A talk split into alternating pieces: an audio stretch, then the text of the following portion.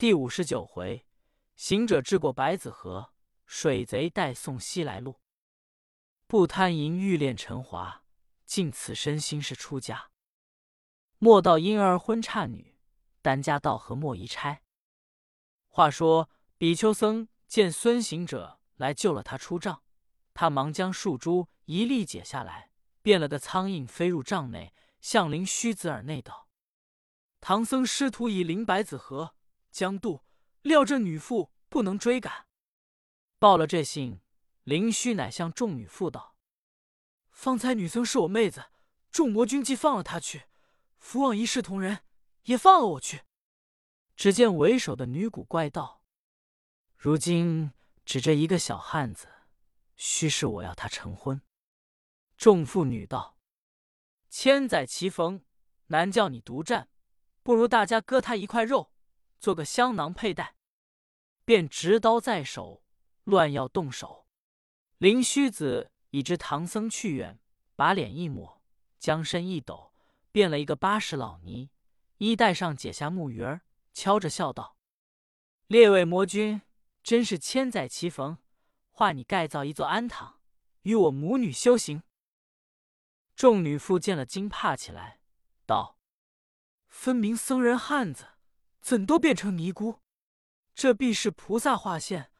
我们在此山林笑聚，伤害人多，乃具依着说：“我们情愿捐金，与老尼盖造庵堂。”灵虚子道：“盖庵堂是一宗末世，还要你等解散了，各归国内，莫要据此行恶。”众女古怪依从，只问老尼在何处起盖庵堂。老尼便指出西关外破庙便是。这妇女们也有知道的，说是了是了。老尼说罢，大踏步出林。众妇女那里敢留他，真是成了一笑。后来众女古怪把西关破庙复兴，那女道：“孤仙不知这善缘从何自来，后知是西海取经僧人神通变化，过这女主国显的手段。这正是。”莫疑变化为虚幻，总是心猿万种机。却说孙行者腾那就出比丘僧来，一个筋斗打到三藏面前，日上未挪寸影。三藏见了道：“悟空，你救了那僧人汉子吗？”行者道：“师傅，那僧人汉子也不消我救，总来也是会使计变心的。”三藏道：“徒弟。”他们如何也使这不正心肠？行者道：“师傅，机变若邪，便是不正；若是不邪，便是至正。如今白子河在前，那婆子去传与村里，恐又惹出事来，早过去罢。”师徒到河边，只见那河阔岸平分，长流直达，深浅不知。但见风声波滚。源头何自？只看水势东奔，弯弯曲曲快于游，涌涌汹汹朝西发。四顾不见渔舟，只有那陆鸥浪里偏翻。一望何处渡头，尽都是水泥崖前绕杂。这正是流丝阻隔人何渡？地陷东西客怎行？三藏见了河水流丝，道：“徒弟，那里寻只渡船渡过去？”行者道。四顾东西两岸，不见一只渡来，少不得在此岸边等候，看有什么渔舟钓艇来往客舟，借他渡过去。八戒道：“当年来时，老老实实朝谒女主，倒换官文，他便有官员异地相接。虽说是妇女差役，却也成了个体面过河。如今前怕狼，后怕虎，躲躲拽拽前来，倒像个私渡官经的了。”行者道：“呆子，你那里知道？当年来时，女主要招赘师傅，费了多少精神力气，保得师傅前去。那时师傅还是个空身，如今有这许多经文，万一他留下一宗，怎么了当？故此宁可暗度陈仓，不可接庭直走。”八戒笑道：“猴精，只说不惹是非便罢。”说甚陈仓街亭？我老朱学问浅，那里知道？行者道：“这正是汉武侯机变心肠。”三藏道：“徒弟，闲话休提，快寻只船儿过河，莫要惹那婆子传了村里众妇女来，又要费力。”师徒正说，只见远远那河流上头，一只客舟撑来。沙僧先看见道：“师傅，那里是指刻舟来了。”这只刻舟乃是比丘僧与灵虚子前来，见唐僧阻着河流，远寻了一只虚舟撑架而来。他两个变作舟人，把舟直撑到岸口，道：“师傅们是何处去的？”三藏道：“从西来，往东去的。”舟人道：“师傅们好大胆，甚造化，过了这个没男子汉的境界。”快快上船！你看那后边几个婆子领着无数妇女来也。三藏回头，果见后面许多妇女赶将来，忙忙上了客舟。行者赶上马到舱里，齐挑金丹上船。那船如顺风直刮前行，婆子领着众妇喊叫：“河中的魔王，竟有我们拿到的私渡关金贩货物的和尚，他逃走到此过河，动劳你。”替我拿住他，好歹分一两个与我们。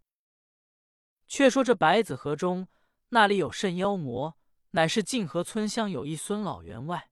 这员外生有九子，俱不务本等，做山贼的，喂水贼的，劫境捡路的。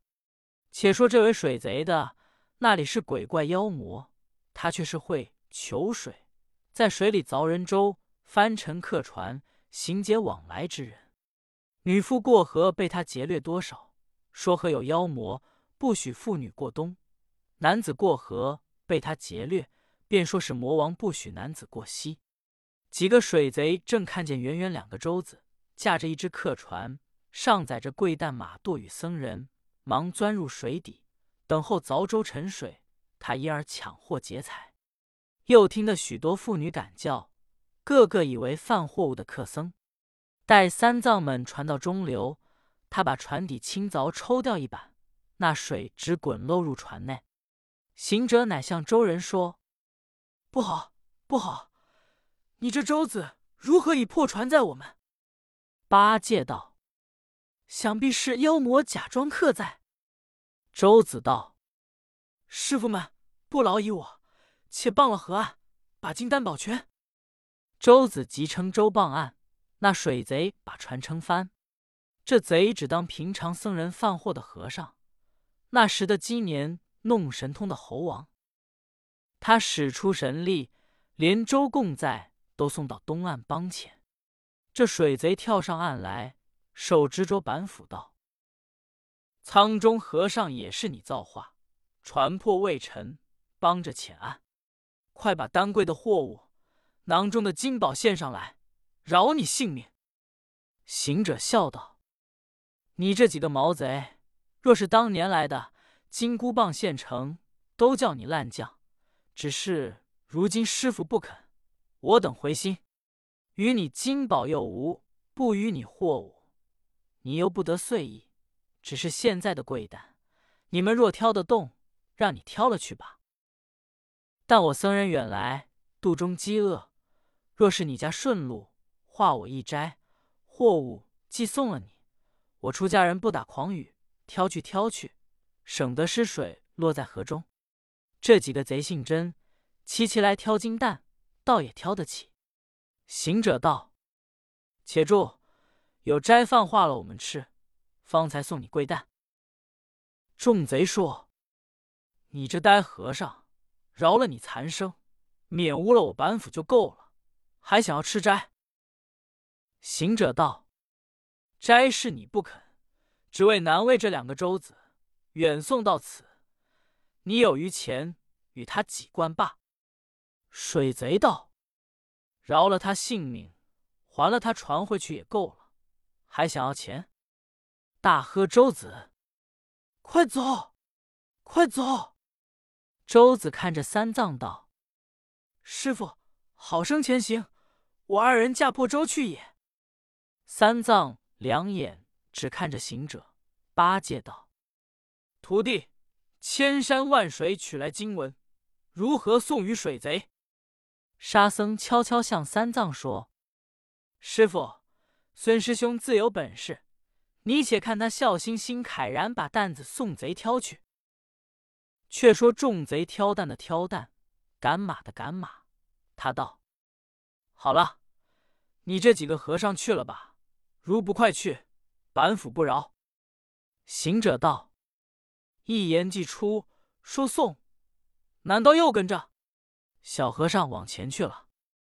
这贼众喜喜欢欢挑着担子，却往南走。行者向南吹了一口气，顷刻白茫茫水阻在南。贼众只得向东路走，又转过北来。行者又吹气去，只见高山苍苍在北，那里有个通道，只得从东大路前行。欲要歇间，行者拔下无数毫毛，变了许多樵夫猎户在后。那贼恐生事端，只得奋力挑担前走。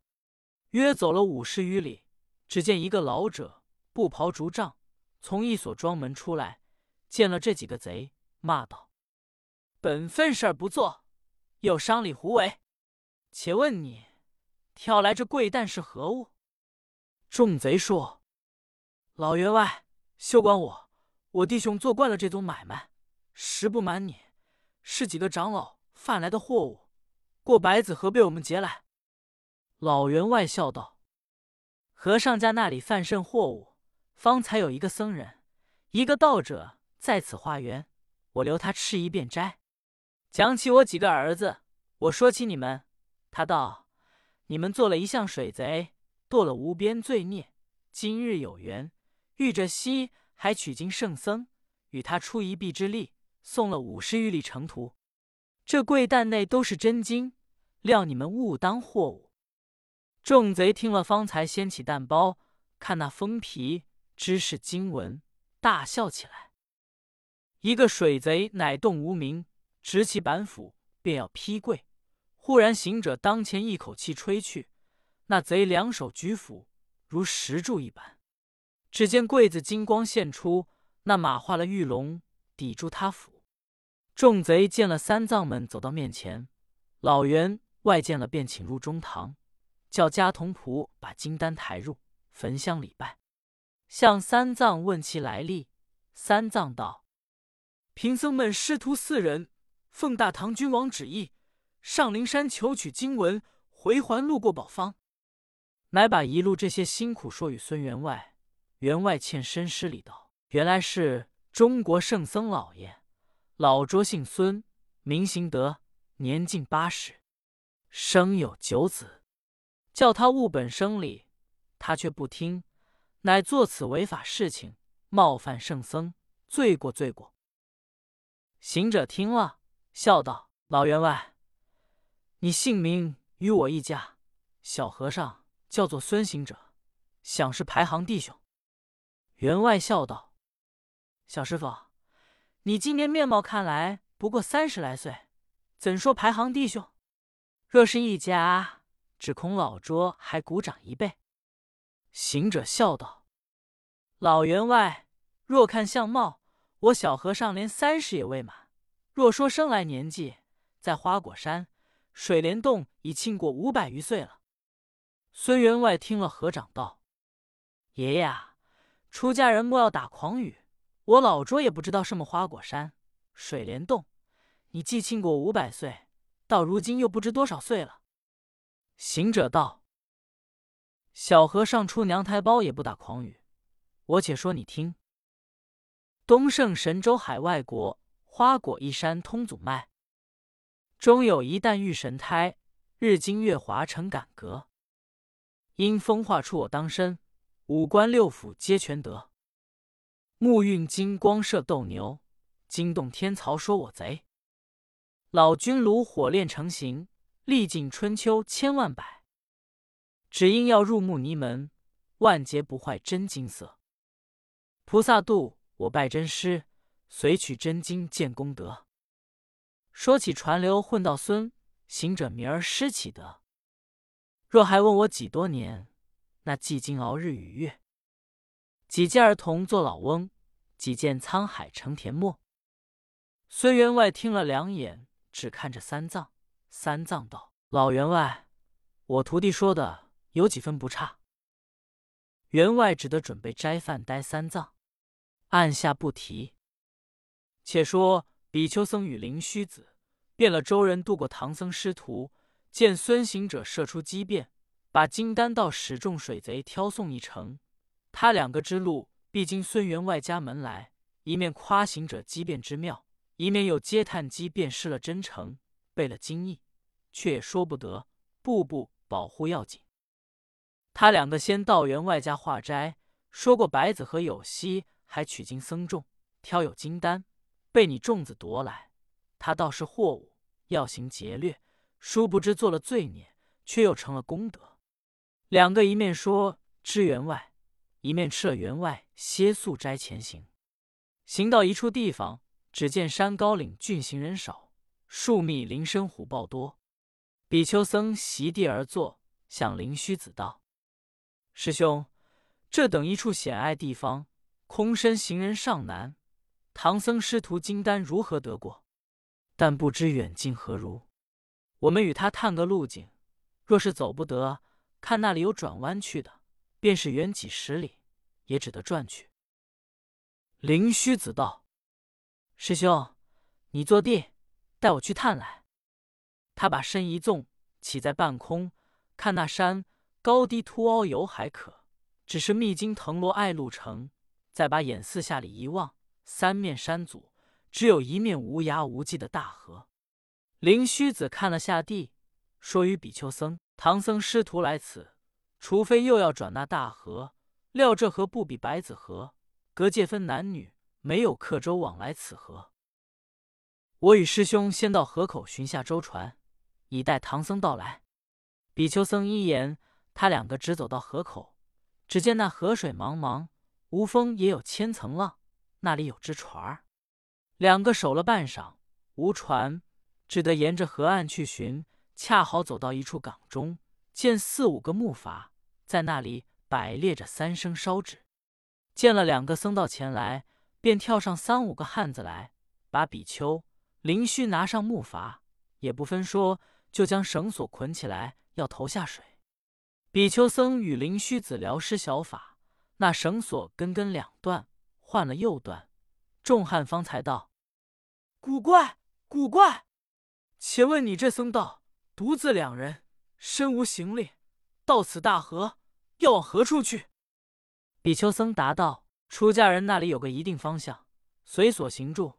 今自西来，遇见此河，料是有舟济渡，列位据此木筏，必然东西往来。但不知见了我二人，不问个来历，便拿上筏来，绳缠索捆，有何话说？一个为首的汉子道：“你这和尚，尚勿自不知，我弟兄数人是和尚豪杰，专一劫掠，往来客商。”方在此祭祀烧纸，讨个利是彩头，却撞着你这和尚与道人，身无片囊，又是个空门，怎不拿你做个武生祭祀？只说你两个有甚神通，把我绳索根根断了。比丘僧答道：“列位原来是和尚豪杰，百列三生在此祭祀，讨个彩头，真个是遇着利是。你说我僧家乃空门，倒不是空门。”乃是送财宝的和尚。汉子道：“财宝在那里？”比丘僧说：“我自西来，过白子河，前路见一起饭宝获客僧，贵丹甚多。料他高山峻岭，必然难过，定是来渡此河。豪杰若是放了我，留我做个引头，那克僧见我在你筏子上，定然来渡。你那时就中取事。”可是我们两个来送彩头的汉子们听信，乃放了二人，只等饭饱霍克僧到来。却说唐僧师徒在孙员外家吃了斋，打点前行。那员外一手扯着行者道：“师傅，你既称是我宗兄，生逢异地，我年已老，不知你教诲甚是。只说你这几个侄儿朝出暮归，不做些本分。”今日替你师徒挑了五十余里路程，你可有感化他回心向善的功果？若是劝化的他们做本分生理，也是师傅们功德。八戒笑道：“员外，此事何难？只恨我师兄师弟缴了一件宝贝儿在灵山库藏，若是在手边，都替你一顿结果了，保管你各个本分生理。”行者道：“呆子莫乱说，员外，果是要你儿子学好安分守己，可烦我三藏师傅，他最能感化人，回心向善。”孙员外听了，遂向三藏礼拜请求。三藏道：“员外，你可叫出你令郎来，待小僧劝化他一番。却是何等劝化，且听下回分解。”总批：虽员外继任行者做一家，其子皆一群猢狲矣，安得能不乱做？比丘僧要渡唐僧，先打诳语，后来惹动老猿。撞碎周行，失了菩提，皆口孽报也。枉自耽搁了行者许多功夫。